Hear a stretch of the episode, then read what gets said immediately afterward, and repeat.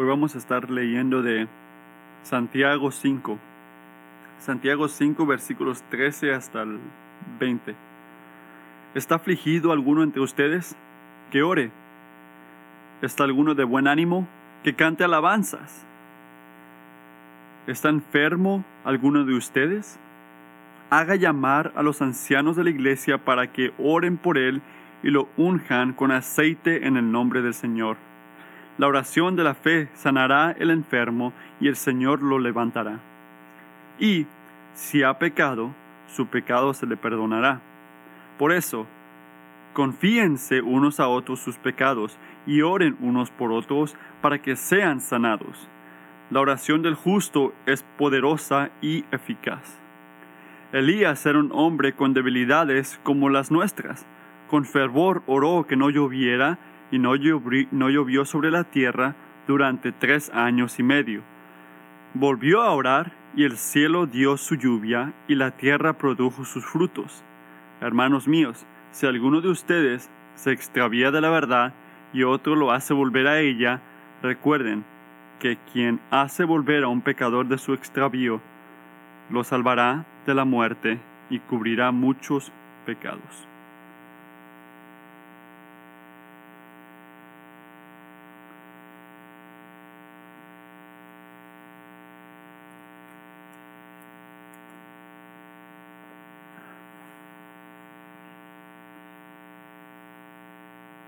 Antes de comenzar a predicar, quiero agradecer a todos los padres que están trayendo a los niños aquí. He visto algunas familias aquí ya. Y lo que los comuniqué fue que a mí no me importa si tus niños lloran o gritan durante el sermón. Y por esto, porque a mí, yo creo que el Señor no se va de este cuarto cuando llora un niño. Así que para ustedes padres que están pensando, ojalá que nadie me mire a mí si llora mi niño. De repente sí, yo, de repente yo también lo haré, pero está bien, porque el Señor no se va para ningún lado. Así que gracias por traer a sus niños. Es una aventura. Pero estoy convencido de que el Señor está aquí y los va a cuidar a ellos también. Él puede usar las cosas que parece uno que están enfocadas en los adultos para obrar en el corazón de un niño. Padre, te pido que hagas esto ahora, que mientras nos enfocamos, en tu palabra y predico este sermón, este, tuve un buen tiempo leyendo el libro de Santiago, es tan práctico, te pido que le ayudes a los oídos jóvenes, especialmente para que puedan entender, aunque sea parte, que como tu gente podamos caminar en el temor del Señor. Ayúdanos en esto. Dame tu sabiduría. Amén.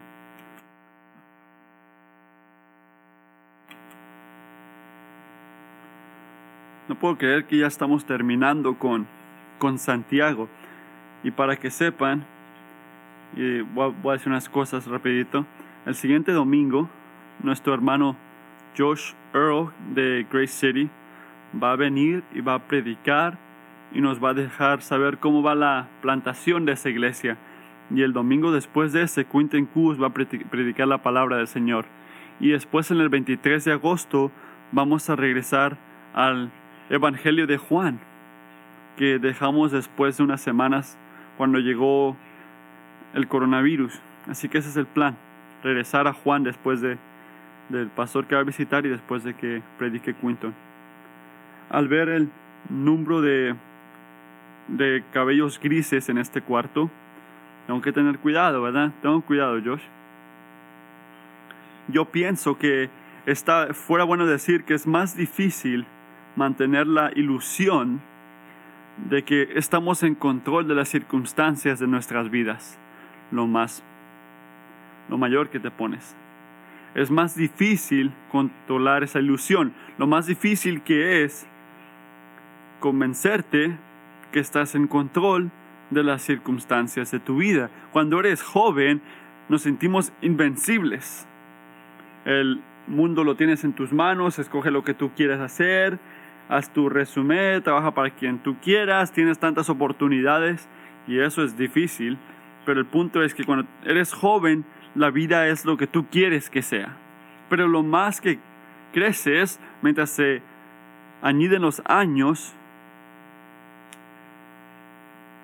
cosas ocurren sin esperarlas, no lo notamos y nos recuerdan que no estamos en control.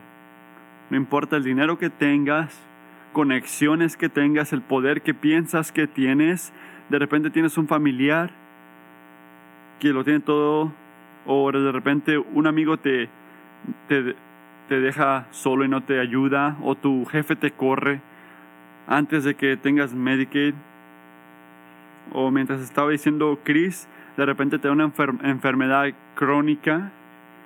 Has estado bien por cinco décadas, pero de repente te da una enfermedad crónica.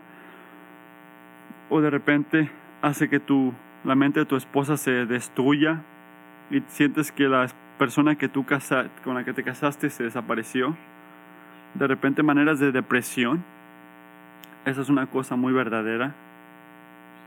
O ver la injusticia en este mundo va contra tu fe en Dios y no lo esperabas. No importa lo que sea, no importa lo que ha venido hacia tu camino. Es bueno recordar en todas estas situaciones que el Señor está reinando. El Señor está reinando. Nada va a venir hacia ti, aunque te brinque. No hay nada que te va a venir que no le haya llegado al Señor. No, no lo confunde nada. Él no lo agarra nada desprevenido. Todo bueno o malo que viene hacia nosotros pasa por sus manos primero. Y también tenemos que recordar que cuando algo inesperado viene hacia tu vida, no lo esperabas, que en cada situación tú tienes algo que hacer, tienes algo que elegir, que es cómo vas a responder a esa, circunstancia. ¿Cómo vas a responder? Esto es lo que estoy diciendo. No quiero que fallen a ver lo obvio podemos controlar o escoger lo que viene hacia nosotros? No podemos. Pero puedes decidir, y es, es algo muy verdad. Lo estás pensando o no, pero puedes ver cómo respondes hacia lo que viene a tu vida. Sí, sí. No escogemos las circunstancias, pero sí escogimos cómo respondemos a las circunstancias. Y Santiago, lo hemos visto por cinco capítulos ya, nos sigue enseñando cómo cristianos tenemos que responder a cosas diferentes. Al sufrimiento incluido, porque quiere que recordamos, recordemos que este caminar no es nada pasivo. La fe genuina es algo activa. ¿Cuál era el punto de nuestro, nuestra serie? Es una fe que funciona, algo que sirve, una confianza que obedece al Señor sin importar lo que viene a, a nuestra manera. Y respondemos como Él quiere y no como nosotros queremos. Y mientras llegamos al final de este libro, Santiago concluye con dos exhortaciones que yo pienso que ilustran cómo debemos de responder para las circunstancias que vienen hacia nuestras vidas. ¿Cuál es la, la, fundación de nuestras respuestas. Hay categorías grandes que podemos tomar como debo de responder hacia toda situación que viene hacia nuestras vidas. Creo que sí. Hay cosas que podemos hacer en cada situación. Y yo lo pongo así. En cada situación tenemos que nos volvemos hacia Dios y hacia unos y a otros. Así que hay dos maneras, ¿verdad? nos volvemos hacia Dios y hacia unos. Nos volvemos hacia Dios y hacia unos. Esto es lo que hace la sabiduría cuando algo inesperado viene hacia nosotros, especialmente el sufrimiento. Pero yo diría que eso no es lo que hacemos. Naturalmente, ¿qué hacemos cuando sufrimos? ¿Vamos hacia arriba, hacia, la gente? No, ¿qué hacemos? hacia nosotros mismos en diferentes maneras. Y Santiago lo dice en estos últimos versículos, necesitamos hacer lo contrario. Tenemos que ir hacia Dios y hacia su gente. Y tenemos que hacerlo por esta razón. nos volvemos hacia Dios y hacia unos y otros en todas las circunstancias. ¿Por qué, Santiago? Porque Dios lleva a cabo su obra salvadora a través de las oraciones y la búsqueda de su pueblo. Esta es la razón por la que hacemos estas cosas. ¿Por qué vamos hacia el Señor y hacia su gente? Una y otra vez lo hacemos. Hasta que llegamos a casa.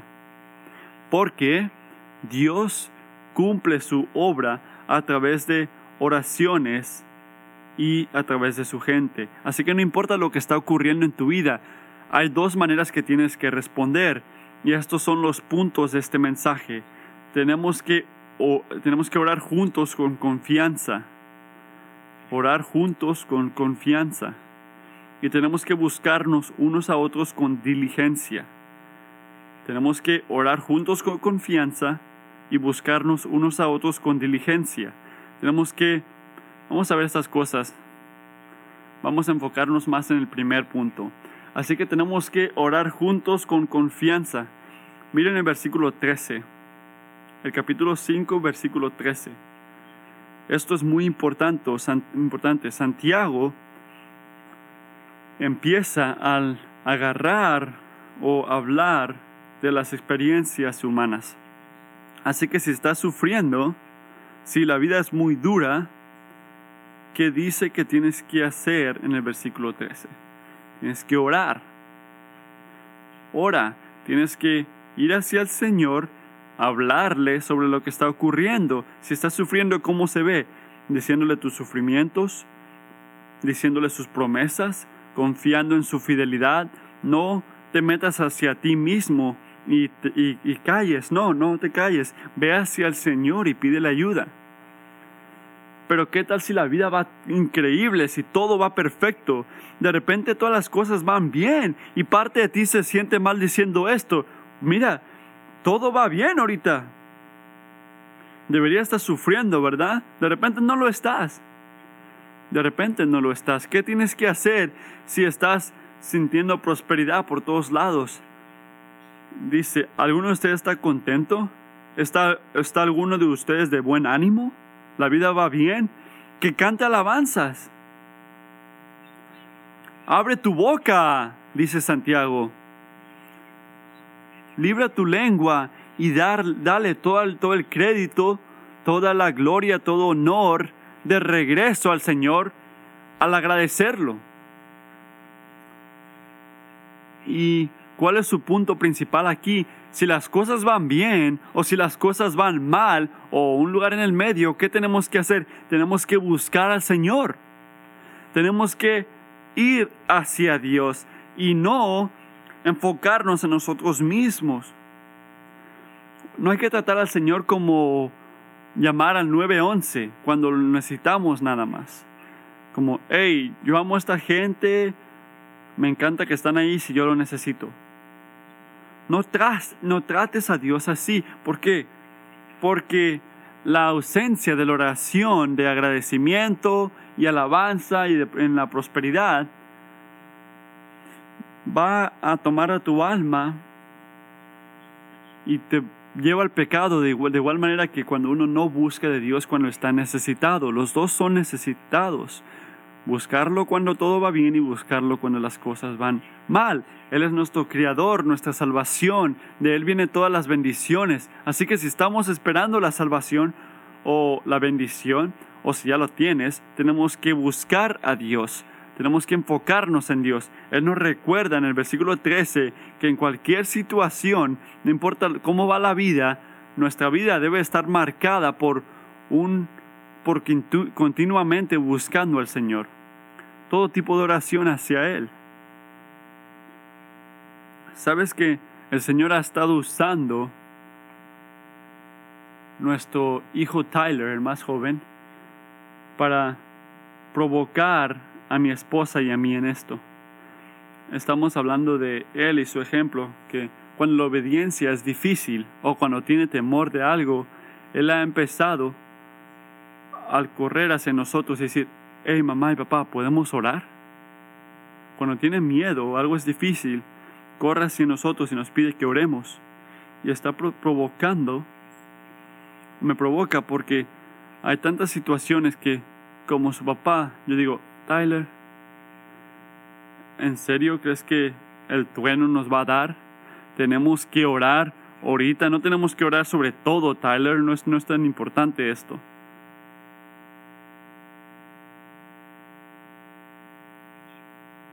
Esto me, me da vergüenza. Padre, ayúdame. Porque está buscando a Dios. ¿Y sabes qué más hace?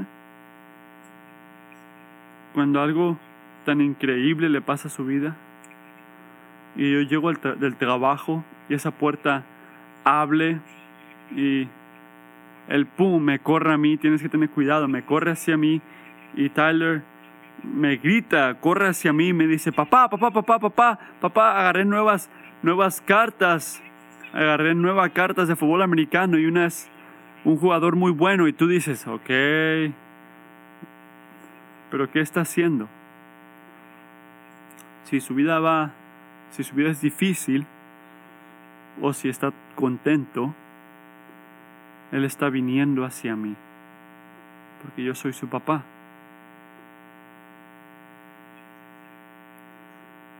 Jesús dijo en Lucas 18 y 17 que el que no recibe el reino del Señor como un hijo no debe de entrar. Recuerden esto. Recuerden, porque la fe genuina toma cualquier oportunidad para enfocarla en el Señor, para buscar de Dios. Y al establecer este principio, lo vemos en versículo 13, Santiago se enfoca en el 14 para hablar de cómo se ve buscar de Dios. En ocasiones donde está uno enfermo, él dice, ¿alguno de ustedes está enfermo? Haga llamar a los ancianos de la iglesia para que oren por él. Yo pienso que si en contexto esto será raro para ustedes, a mí se me hizo raro, yo soy un anciano de esta manera. Santiago terminó de decir que no importa lo que está ocurriendo en tu vida, tú tienes que buscar de Dios en oración. Buscar de Dios en oración. Así que, ¿por qué diría que si estás enfermo, no llames al Señor? Llámale a los ancianos. ¿Me entiendes? ¿Por qué en esas ocasiones sí le llamas a, a Dios, pero cuando estás enfermo, ¿por qué le llamas a los ancianos? ¿A poco ellos tienen un tipo de don especial para sanar a la gente? ¿O para llegar al oído del Señor que tú estás bajo mi púlpito? ¿No tienes acceso a esto? No creo que sea así. Yo sé que no es así. Creo que Santiago está diciéndole a los enfermos que llamen a los ancianos por dos razones. Como Él, Él nos llama al expresar amor por su gente, tomarlo de una manera muy personal. Y esto es un privilegio. Hay veces que yo he podido ir y orar por alguien y mis palabras se escuchan tan débiles en mis palabras, en mis oídos. ¿Has sentido esto, Chris? Que no te sientes en lugar y más tarde recibes una nota, una llamada. Gracias por orar. Yo sentí el amor de Dios en este momento. Y tú te quedas como, ¿cómo? ¿Cómo ocurrió eso? Esta es la bondad del Señor, es un privilegio. Y creo que la segunda razón por la cual Santiago le dice a los enfermos que llamen a los ancianos es que una de las maneras más importantes que buscamos de Dios es al buscar a su gente. Piensen en esto, si eres un cristiano, eres parte de, el pueblo de Dios. Como dice Pablo, tú eres un embajador de Dios. Y Dios nos ha llamado a todos, no nada más los pastores, para hablar y cuidar y fortalecer y corregir y orar unos por otros a través de Él, a todos. Así que diciéndole a los ancianos que oren no es un tipo de alternativo que nos dijo en el versículo 13 de que vayamos a Dios en toda circunstancia, es una manera muy práctica de obedecer el versículo 13 ir unos a otros y al hacerlo estamos yendo hacia Dios. como dijo un escritor, le pedimos ayuda al Señor al pedirle ayuda a su gente. Ayuda al Señor al pedirle ayuda a su gente. Y nota lo que dice Santiago en el versículo 14. Dice, oren sobre el enfermo y que lo unjan con aceite en el nombre del Señor. Ahora, para clarificar aquí como anciano, antes de que nos enfoquemos en algo que no es importante, en primer lugar, la Biblia está llena de ejemplos de cómo Jesús y su gente sanaban a la gente sin, usar el aceite. Lo sanaban sin hacerte. Pero dicen que no, no, no es requerido en todas circunstancias mientras estamos orando por la sanidad de alguien. No es requerido usar el aceite. Pero es importante entender que el aceite aquí es simbólico. No, no, no, no, es que no tiene punto, tiene punto. El aceite no, no tiene en sí mismo ningún poder de sanar a nadie. Yo no tengo, yo no tengo un aceite especial que si te lo mando a tu casa y tú lo tocas, te sana por completo. Cualquier tipo de enfermedad que tienes te la sana. No, es simbólico, no, no, es el, no es el enfoque. Es la bendición de Dios. Así que si regresas al Viejo Testamento, el aceite le recuerda a alguien que fueron separados, consecrados a través del Espíritu Santo como un hijo de Dios. Así que por eso Santiago dice que los unjas con aceite en el nombre del Señor. El poder no viene del aceite, viene del Señor. Así que, ¿qué dice que ocurre cuando los ancianos oran sobre el enfermo? Mira el versículo 16. Por eso, confiésense unos a otros sus pecados y oren unos por otros para que sean sanados. La oración del justo es poderosa y eficaz. Amigo, no descuentes el poder de la oración para que puedas sanar físicamente. ¿A poco Jesucristo no le importa más la, vida eterna tuya? Sí, le importa tu vida eterna. Pero ¿sabes qué hizo cuando caminó en este mundo? Tomó mucho tiempo cuidando y sanando nuestros cuerpos físicos. ¿Qué hizo? Él lo hizo. Y todavía lo está haciendo a través de oración de su gente, mientras esperamos que Él traiga sanidad completa cuando lo veamos cara a cara en la gloria. Y tenemos que recordar que nuestras oraciones nunca están sobre su gracia soberana. Hay veces que oramos por, oración, por sanidad, por razones que no entendemos. El Señor elige no sanar y cuando eso ocurre, no tienes que concluir o asumir que Dios no, no sanó porque tú si estás pidiendo la oración o el que estaba orando, no tenían suficiente fe.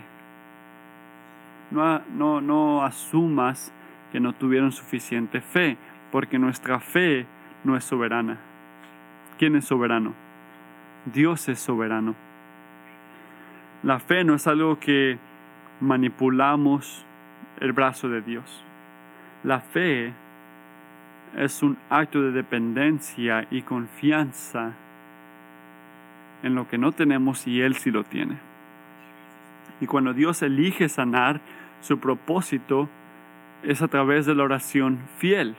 Así que esto significa que la oración llena de fe es muy necesaria. Me gusta cómo lo escribió Dan McCartney, porque esta fe en nuestras oraciones es tan importante. Él dice, la fe es lo que conecta a una persona a Dios y lo caracteriza, caracteriza la relación con Dios. Es esta relación hacia el Dios sanador. Nota esto, que asegura la oración, a la respuesta a la oración.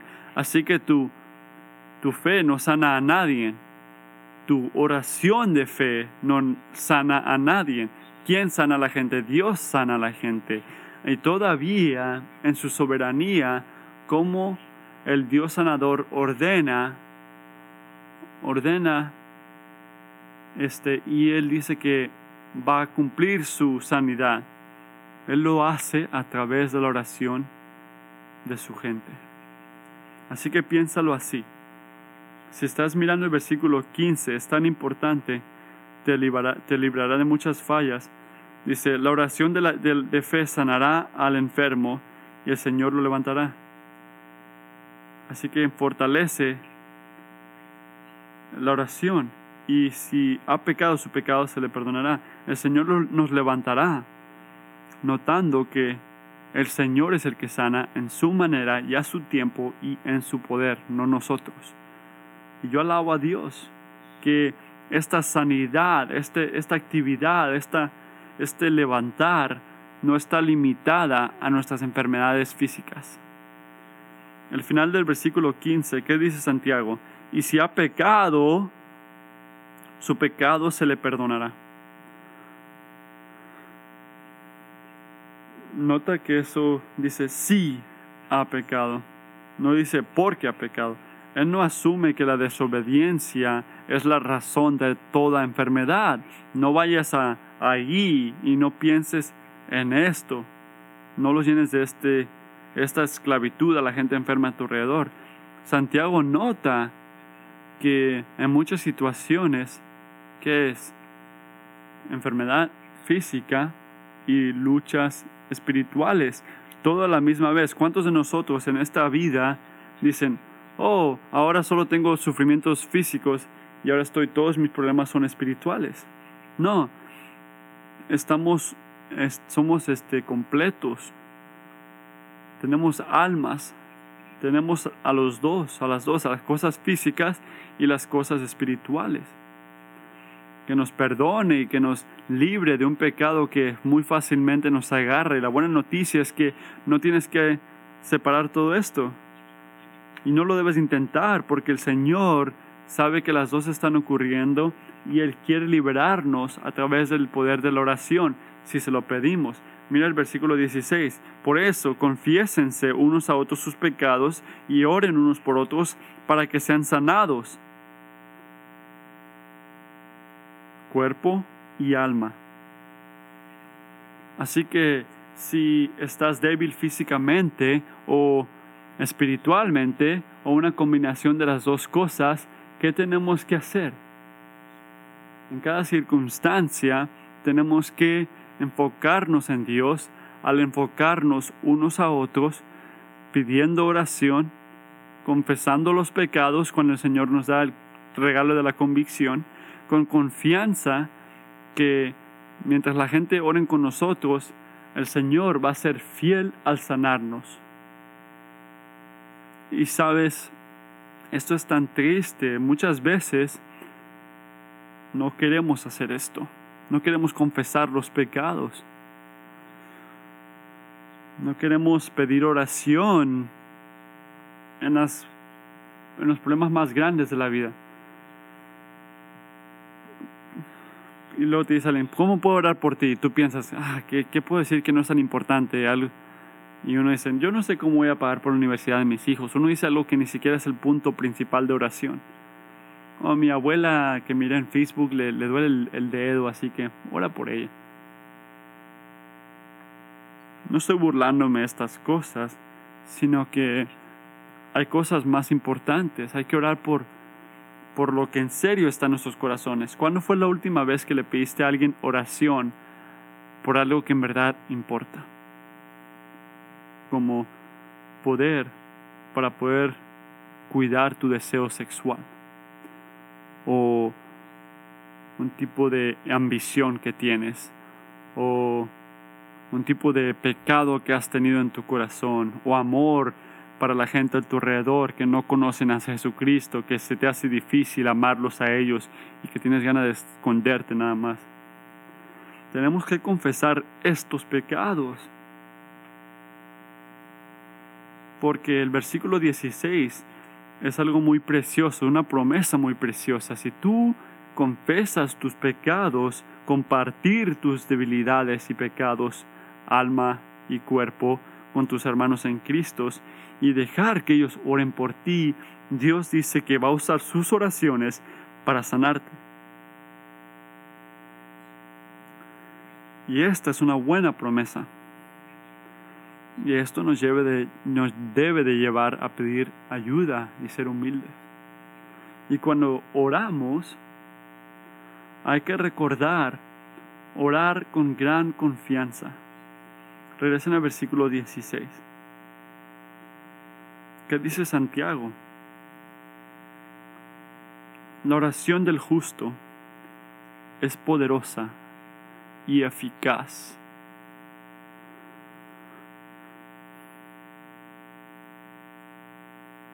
Creo que dudamos en esto. Porque muchas veces yo como pastor, ¿recuerda la ilustración que había mencionado? Donde estás orando por alguien para que sane y parte de ti está orando y la otra parte de ti está escuchándote orar, ¿verdad? Y la otra parte de ti está diciendo, ¿qué oración tan fea estás haciendo? Que el Señor esté con ellos, ya está con ellos, ayúdalos, ellos saben eso, nada más estás hablando y pensando y diciendo, no puedo decir más, amén. ¿Por qué me preguntaron? Tenían que hacer una cita con el pastor, él hubiera sabido qué decir. Pero ¿cuál es el punto de Santiago aquí? Es el punto de una oración justa que tiene gran poder. La oración del justo tiene gran poder. Y como él sabe que dudamos en esto, o pensar que los demás son justos y no nosotros, ¿qué dice?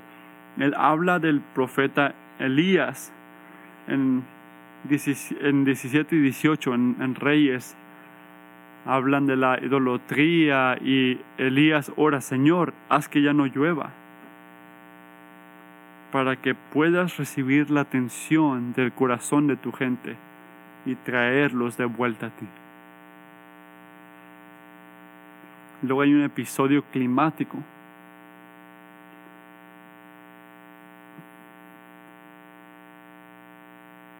Y hay una lucha entre la gente en esos tiempos y la gente admite que el Señor es rey, el Señor es todopoderoso, basado en esta en que no había lluvia. Y luego inmediatamente regresa a orar Elías y otra vez vuelve a llover. A lo que tú dices, claro que sí, Matthew era Elías. Él tenía una línea directa al Señor algo muy privado. Y yo aquí, pidiéndole al Señor que se meta en mi situación, a sanar mi cuerpo, el corazón de mi amigo. ¿Cuánta gente hay en el mundo? ¿Ocho billones? Yo tengo una oportunidad tan chiquita para que me escuche Dios. Mientras iba en camino al trabajo, mientras estaba en casa, Cuando yo, eh, la oportunidad de que Dios me escuche es la oportunidad que me contestan para hablar de mi tarjeta de crédito. Santiago, tú le importas a Santiago, tú le importas a Dios. Elías era un hombre con la naturaleza como la de nosotros. Sí, era un profeta, pero tenía una naturaleza como la tuya. ¿En serio? Sí. ¿Qué tipo de naturaleza era esa?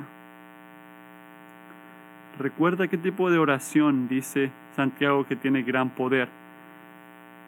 La oración del justo, no de un super santo o un pastor. Es la oración de un hombre o una mujer, no importa la edad, que tienen su confianza puesta en Jesucristo para estar bien con Dios y está siguiendo a Jesús acordadamente, viviendo esta profesión. Esto, esta es una persona justa. Esta es la oración que el Señor Jesucristo dice que tiene gran poder, no poco poder, gran poder.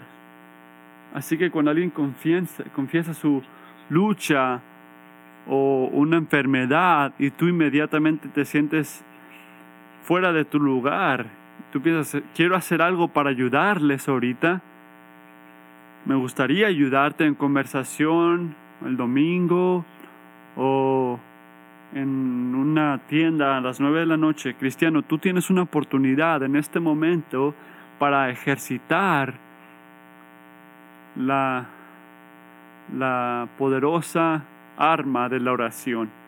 El Señor te dio este poder de la oración y ignorar esto sería igual de loco que, que ir a la guerra sin un arma, que nada más tienes un tipo de machete. Todos tienen matralletas y cosas así. No ignores el poder que tienes en la oración. Sácalo, úsalo. Lo tienes. Esto es la oración, no es una segunda opción, no es la segunda opción. Bueno, como no puedo hacer nada aquí, no sé qué hacer, así que hay que orar, yo creo. No, debe ser lo primero, es algo tan importante. Orar unos por otros es la cosa más amorosa que podemos hacer.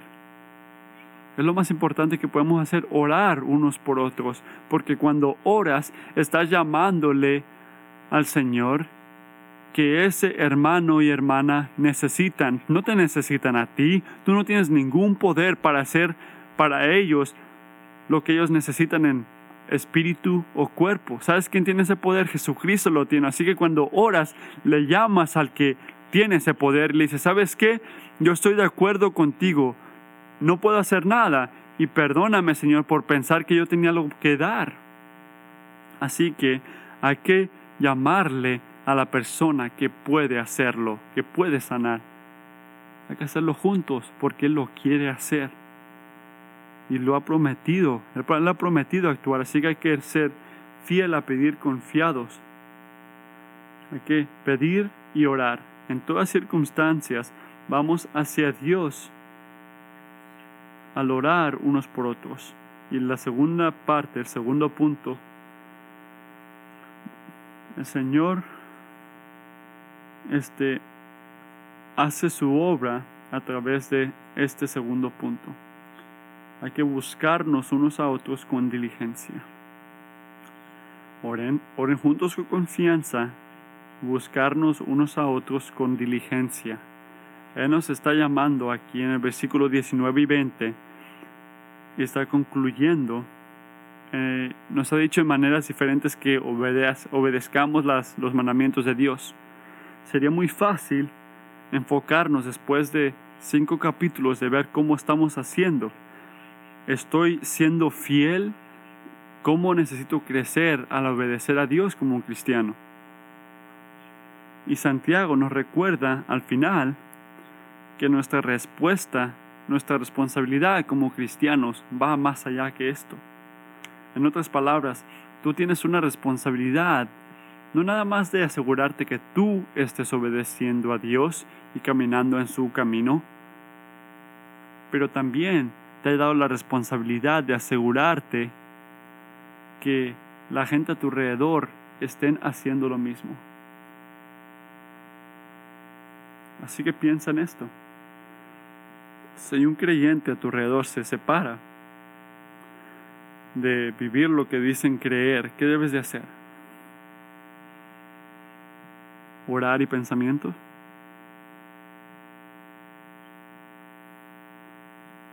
¿Cuál es el punto número uno? Oren unos por otros, ¿verdad? Oren juntos con confianza. Tenemos que orar, claro que sí, pero ¿qué más debemos de hacer? Tienes que buscarlos con diligencia. Ve tras de ellos, haz lo que tú tienes que hacer para convencernos, convencerlos a regresar hacia Jesucristo.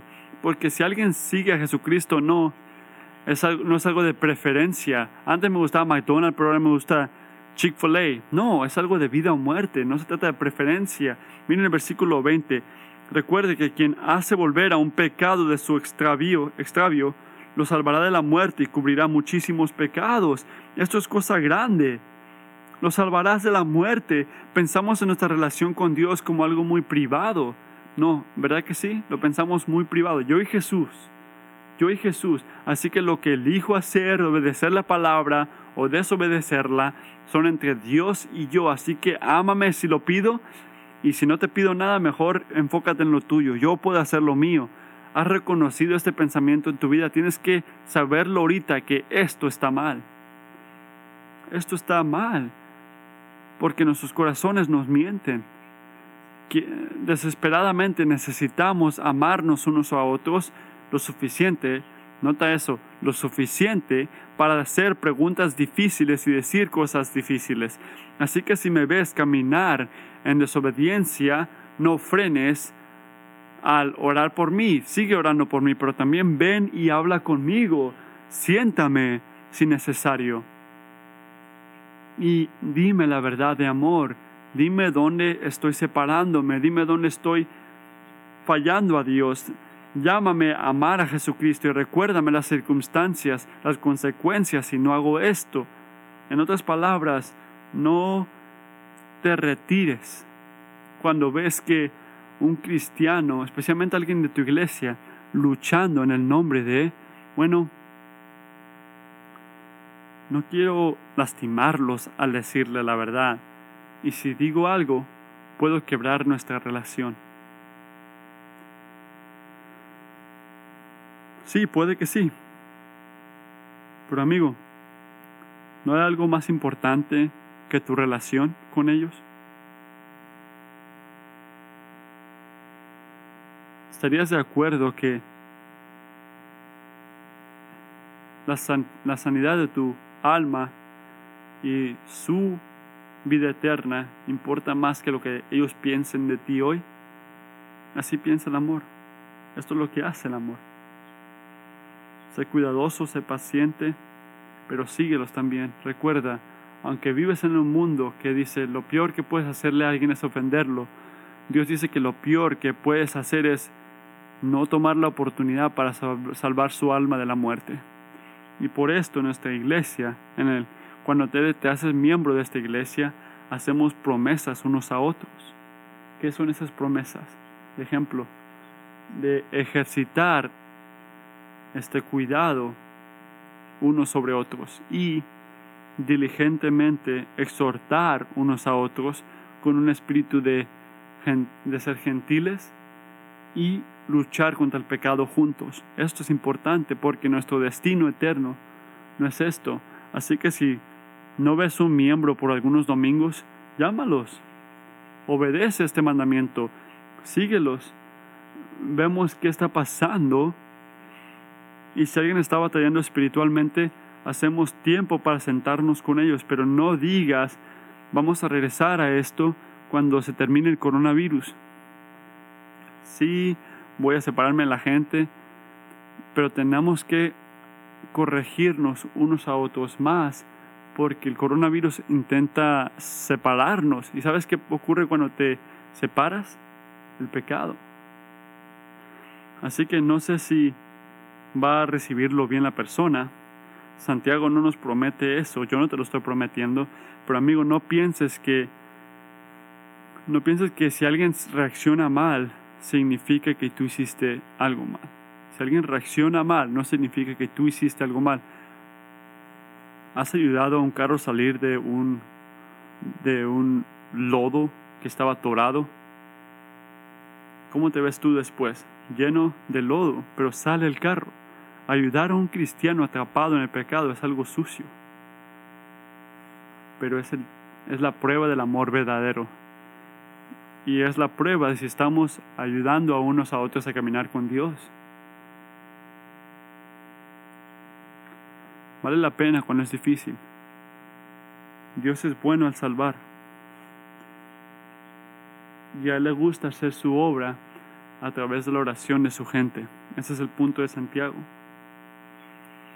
Quiero dejarlos con dos preguntas para que piensen esta semana mientras terminamos este libro.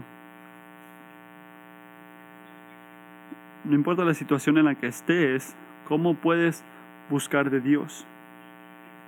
Tienes que orar, tienes que agradecerlo por las bendiciones que te está dando, o puede que tienes que ir hacia Él al buscar a otras personas, como dice en Santiago, al pedirles que oren por ti espiritual o físicamente y en segundo lugar, no importa la situación en la que estés, ¿cómo puedes ir hacia la gente de Dios? están unidos. ¿Cómo puedes buscar de Dios, pero cómo puedes buscar a su gente? Hay una relación en la que tengo que estar más involucrada para poder ayudarlos al seguir a Dios y no nada más separarme. Tenemos que ir hacia Dios, ir hacia unos y otros una y otra vez hasta que Jesús nos traiga a casa que el Señor nos haga una iglesia que es fiel al orar junta con confianza y buscarnos unos a otros con diligencia, porque Dios cumple su propósito a través de la oración y a través de seguir a su gente. Jesucristo, te pedimos por fortaleza,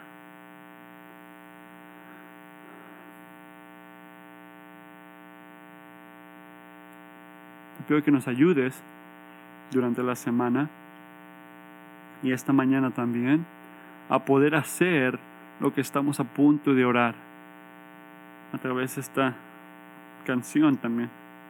Danos confianza para orar, danos fortaleza para seguirte y en todo, en las dos cosas, buscar de ti y buscar unos a otros. Ayúdanos en Cristo Jesús. Amén.